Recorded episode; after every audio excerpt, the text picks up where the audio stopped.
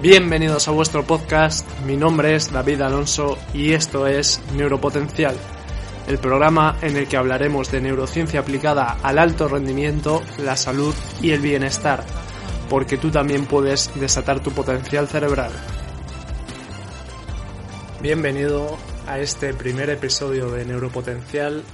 Este es un proyecto que empiezo con muchísima ilusión, después de darle muchas vueltas y como siempre, eh, respecto a estas cosas que uno tiene en la cabeza y que quiere hacer pero no se atreve, lo mejor es hacerlo y tirar millas. En ese sentido, aquí empieza esta nueva andadura. En este podcast voy a hablar sobre neurociencia y sobre cómo aplicarla en tu día a día, cómo aplicarla para mejorar como persona, para mejorar tu rendimiento, para estar más feliz, para estar más sano. En definitiva, cómo aplicar los conocimientos que nos brinda la ciencia del cerebro para mejorar como personas. Así que sin más dilación vamos a comenzar con el tema de hoy, en el que vamos a hablar de si la sociedad en la que vivimos nos permite llevar un estilo de vida acorde a lo que nuestros genes demandan. O dicho de otra manera, ¿el estilo de vida que llevamos actualmente es realmente el que debemos llevar para estar sanos y para ser nuestra mejor versión? Para responder a esta pregunta te voy a contar dos historias. La primera historia sucedió en algún lugar del cuerno de África allá por el 200.000 a.C. El protagonista de nuestra historia Comenzaba el día tras una dura noche en la que se habían escuchado sonidos de amenazas en las inmediaciones del lugar donde descansaba toda su tribu. Eran unos días fríos, pero tanto nuestro protagonista como el resto de personajes de su tribu estaban bien adaptados al frío, debido a que estaban expuestos a la climatología adversa, tormentas, heladas, etc. Afortunadamente contaban con pieles de animales cazados para protegerse del frío. Nuestro protagonista y su tribu necesitaban encontrar un nuevo refugio, debido a que parece que últimamente escaseaba la comida en las inmediaciones del refugio. Y ya solo le quedaban algunas reservas de algunas frutas y vegetales que habían conseguido. Por tanto, nuestro protagonista y su tribu dedicarían el día entero a explorar nuevos territorios en busca de algún sitio cercano al agua, con abundante vegetación donde encontrar vegetales y frutas así como animales para poder cazar. Este tipo de tareas les dedicaban el día entero, por lo que llegaban a la noche realmente cansados, habiéndose movido y desplazado largas distancias, habiendo podido encontrar comida y con un lugar seguro donde poder descansar esa noche, ya que se habían ganado la supervivencia por ese día. Sin embargo, el día siguiente sería otro nuevo día expuesto a peligros, adversidades y nuevas dificultades. Y ahora os voy a contar la historia de nuestro siguiente protagonista. Esta historia ocurrió en algún año del siglo XXI, en algún país de Occidente, en alguna gran ciudad. Nuestro protagonista se levanta sobresaltado. El despertador suena intransigente. Es la hora de levantarse para ir a trabajar. Y sin embargo nuestro protagonista se siente como si no hubiera descansado en toda la noche. Le duele la cabeza, le duele el cuerpo y tiene cero motivación por levantarse e ir a trabajar.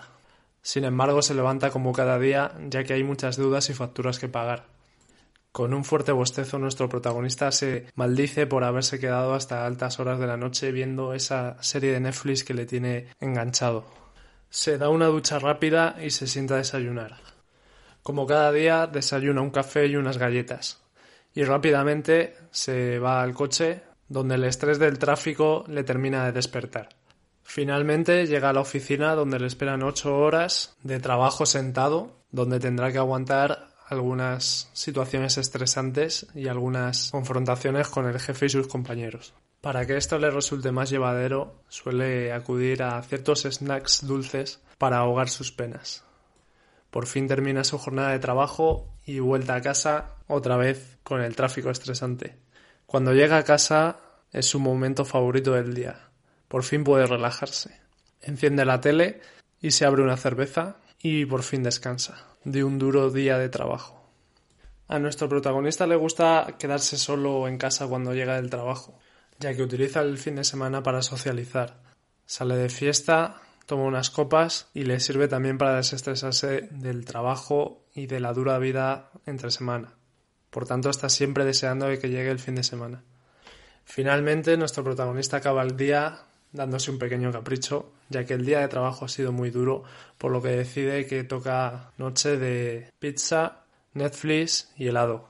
Finalmente se queda hasta altas horas de la madrugada viendo su serie favorita de Netflix y al día siguiente vuelta a empezar.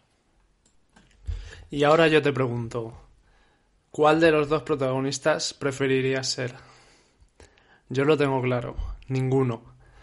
Los dos estilos de vida tienen sus ventajas y sus desventajas. Como ventajas, nuestro amigo del Paleolítico llevaba un estilo de vida acorde a lo que sus genes demandan. Por tanto, era más difícil que tuviera enfermedades que sufrimos hoy en día. Sin embargo, nuestro amigo del nuestro amigo contemporáneo lleva un estilo de vida totalmente desadaptado a lo que sus genes demandan. Sin embargo, tiene la supervivencia garantizada y la alimentación y la seguridad. Por tanto, ¿cuál sería el estilo de vida ideal? Pues un estilo de vida en el que podamos hacer lo que nuestros genes nos demandan, a la vez que garantizamos nuestra supervivencia y nuestra comida, etc. Pero ¿por qué digo que nuestro amigo del Paleolítico sí que lleva un estilo de vida acorde a lo que nuestros genes demandan? Para responder a esta pregunta, vamos a hacer un ejercicio. Teniendo en cuenta que los primeros especímenes de nuestra especie surgieron aproximadamente en el año 200.000 a.C., vamos a extrapolar la historia de toda la humanidad, es decir, la historia de nosotros como Homo sapiens, con un día de 24 horas. Si cogiéramos un día como referencia de toda nuestra historia como especie, no sería hasta las 11 y 54 cuando nos convertiríamos en ganaderos y agricultores.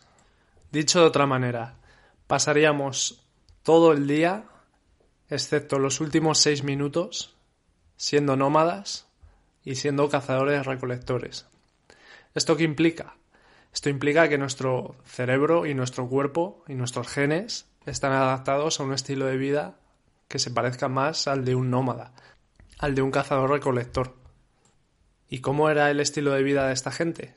pues un estilo de vida donde predominaba el movimiento, donde no había sedentarismo, porque si te quedabas quieto, no encontrabas refugio, estabas expuesto a la adversidad climática, estabas expuesto a depredadores, estabas expuesto incluso a otras tribus con las que confrontar, por lo que necesitabas moverte, necesitabas estar constantemente explorando, estar constantemente buscando alimento.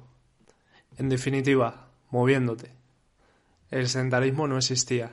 Y no solo eso, sino que al estar expuesto a la climatología adversa, tenía mucha más tolerancia al frío, al calor y mucha resistencia a estresores externos. También estaban acostumbrados a picos de estrés muy altos en los que las pulsaciones subían enormemente, pero después volvía a la calma. Además estaban acostumbrados a irse a dormir cuando la luz se iba y a despertarse con el primer rayo de sol, por lo que sus ritmos circadianos estaban totalmente sincronizados. Además mantenían unos vínculos muy fuertes con su tribu, lo que les hacía sentirse que formaban parte de algo. Volviendo al ejemplo temporal, como decíamos, desde la aparición de la agricultura solo habrían pasado seis minutos hasta nuestra actualidad. Esto significa que nuestros genes están menos adaptados sí que es cierto que se han producido ciertas mutaciones para tolerar alimentos como los cereales o las legumbres. Si avanzamos en nuestro ejemplo, aparece la época industrial y con ello la alimentación ultraprocesada. En nuestro ejemplo temporal, esto supondría solo unos segundos de un día de 24 horas. Por tanto, nuestro cuerpo no ha tenido tiempo a adaptarse a este tipo de alimentos. Además, las empresas y las industrias crean estos alimentos para hackear nuestro sistema de saciedad. A menudo este tipo de alimentos contienen unas proporciones nutricionales imposibles de ver en la naturaleza. Altas cantidades de azúcar procesado, elementos químicos como el glutamato monosódico, potenciadores de sabor, etc. ¿Y cómo responde nuestro cuerpo ante este tipo de alimentos? Nuestro cerebro nos recompensa, dado que alimentos con mayor carga calórica estaban relacionados con mayor supervivencia, ya que cuantas más calorías y más energía nos diera cierto alimento, más horas podíamos estar sin consumir otro tipo de alimentos. Por tanto, para nuestro cerebro este tipo de alimentos son realmente suculentos. Además, como ya he dicho anteriormente, hackean nuestro sistema de saciedad, haciendo que consumamos grandes cantidades y que generemos dependencia ante este tipo de alimentos. Sin embargo, esta recompensa en el corto plazo no se traduce en una recompensa en el largo plazo, ya que tanto nuestro cerebro como nuestro tubo digestivo se deterioran con este tipo de alimentos. Por tanto, y volviendo a la pregunta inicial de este podcast, ¿cuál sería el estilo de vida que nuestros genes demandan y que deberíamos poder llevar en esta sociedad? Sería un estilo de vida que combine las ventajas de vivir en esta sociedad moderna, pero llevando un estilo de vida acorde a lo que nuestros genes demandan. ¿Y cómo se hace esto? Pues voy a comentar cada uno de los temas que debería llevar un estilo de vida óptimo tanto para nuestro cuerpo como para nuestro cerebro. Si bien en los próximos podcasts desarrollaré y entraré en profundidad en cada uno de estos temas. Pues en primer lugar, el movimiento. Tenemos que movernos. El principal enemigo de la salud del humano en esta sociedad es el sedentarismo. Si volvemos al ejemplo de nuestro protagonista, veíamos que después de una noche tumbado, nuestro protagonista se sentaba a desayunar, luego se sentaba para ir en coche al trabajo, luego llegaba al trabajo y se sentaba durante ocho horas para trabajar, después se volvía a sentar para el coche y cuando llegaba a casa se tumbaba para ver Netflix. ¿Qué pasa cuando llevas un estilo de vida de esta manera? Que al final te estás especializando en estar sentado. A nivel motriz, tu cuerpo se atrofia. ¿Para qué va el cuerpo a mantener los músculos si no necesita? Entonces, un, cuerpo con menos masa muscular es un cuerpo que gasta menos energía. Entonces, eh, el cuerpo elimina todo aquello que no se usa. Por tanto, esta persona desarrollará una incapacidad para hacer cualquier otra cosa que no sea estar sentado o tumbado. Eso implica pues no poder realizar ningún tipo de actividad física. Cuando la quiera realizar, probablemente se vea tan limitado que no pueda realizar la actividad. Y esto no es lo peor, sino que el sedentarismo está relacionado con todo tipo de enfermedades del mundo moderno, como puede ser el cáncer, la diabetes, la depresión y las enfermedades coronarias. Por tanto, para tener tanto un cerebro como un cuerpo saludable es necesario moverse. Y cuando hablo de moverse no me refiero simplemente con entrenar una hora en el gimnasio o hacer spinning durante una hora. Me refiero a esfuerzos de todo tipo, variados. Andar, correr, levantar peso, poder manejar tu cuerpo en la mayor variedad de situaciones posibles.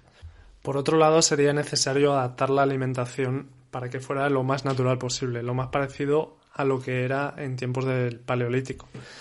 Sobre todo, lo más importante sería eliminar los alimentos industrializados, refinados, ultraprocesados que son a los que nuestro cuerpo está menos adaptado y los que más componentes nocivos tienen. Con el tema de la alimentación es importante hacer mención al tema de la frecuencia de las comidas. Debemos comprender que a lo que nuestro cuerpo está adaptado es a estar largas cantidades de tiempo sin ingerir nada. Un estilo de vida moderno en el que estás comiendo constantemente inflama tu tubo digestivo, ya que está constantemente digiriendo y necesita cierto descanso para desinflamarse. Por otro lado, es importante el tema del descanso. Debemos cuidar nuestro descanso y cuidar que éste sea de calidad. Para ello, debemos regular nuestros ritmos circadianos.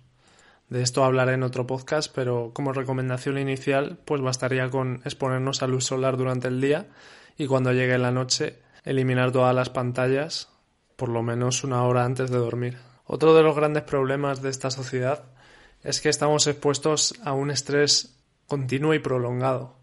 Nuestro cuerpo está adaptado a tener estresores, pero estresores puntuales que nos produzcan un pico de adrenalina o un pico de cortisol, seguido de un descanso cuando la amenaza ha pasado. Pero nuestro estilo de vida ajetreado hace que permanezcamos en un nivel de estrés continuo que nos produce inflamación en el cerebro y que está relacionado con gran variedad de enfermedades.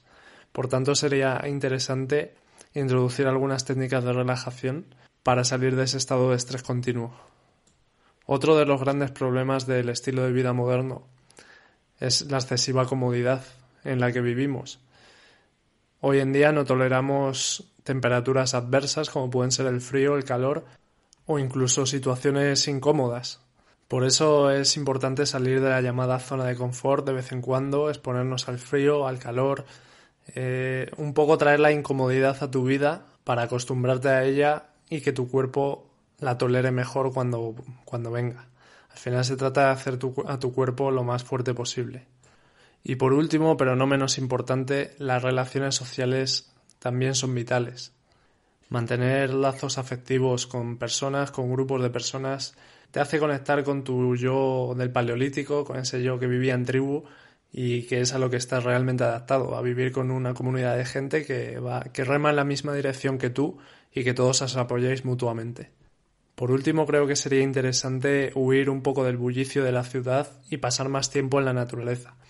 Al final, debemos entender que nuestros orígenes están en la naturaleza y volver a la naturaleza está demostrado que rebaja los niveles de estrés y nos hace reconectar con nuestra esencia. Así que este sería un buen resumen de, de pequeñas acciones que puedes incorporar en tu día a día y que pueden hacer que tu estilo de vida sea mucho más coherente con tus genes. Y al final esto se traducirá en un mayor bienestar, una mayor felicidad y una mejora a nivel de rendimiento profesional, incluso una mejora personal. Así que sin más, aquí acabo este primer podcast. Espero que os haya servido y espero mejorar la calidad de estos podcasts con la práctica. Así que por mi parte nada más, un abrazo y hasta el siguiente episodio.